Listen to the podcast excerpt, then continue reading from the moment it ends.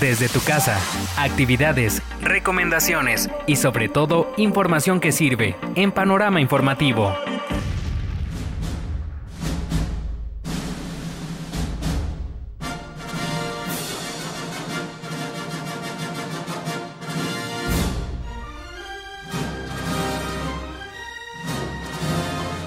Un nuevo cine.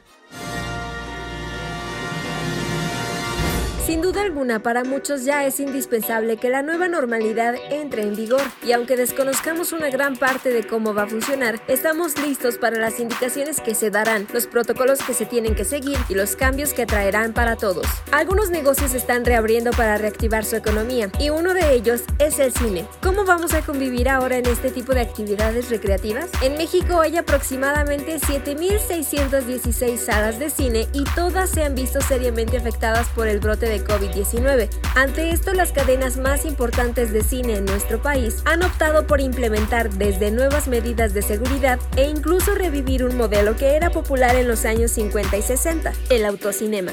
La magia del cine ya tuvo sus pruebas en Jalisco, mientras que en la Ciudad de México el famoso autocinema llamado Coyote reanudó sus actividades el pasado 3 de junio. En la capital del cine veremos cambios notables como cumplir con un nuevo protocolo de reapertura, lo que significa tener un un filtro sanitario para los empleados, que consta de la toma de temperatura, revisión de posibles síntomas, tapete sanitizante, uniformes que solo se utilizan dentro del cine, el uso de cubreboca y careta. Para todos los usuarios se implementarán las medidas de distanciamiento social, es decir, se han colocado barreras de acrílico en las taquillas y dulcerías, señalización de distancia en el piso del establecimiento. Se sugiere el uso de la aplicación para comprar desde los boletos hasta los dulces y así disminuir el intercambio de efectivo. Se reducirá la capacidad de salas para garantizar la distancia de 1.5 metros entre personas y las puertas de las mismas se mantendrán abiertas para una correcta ventilación.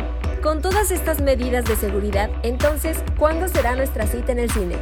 Almendra Lugo.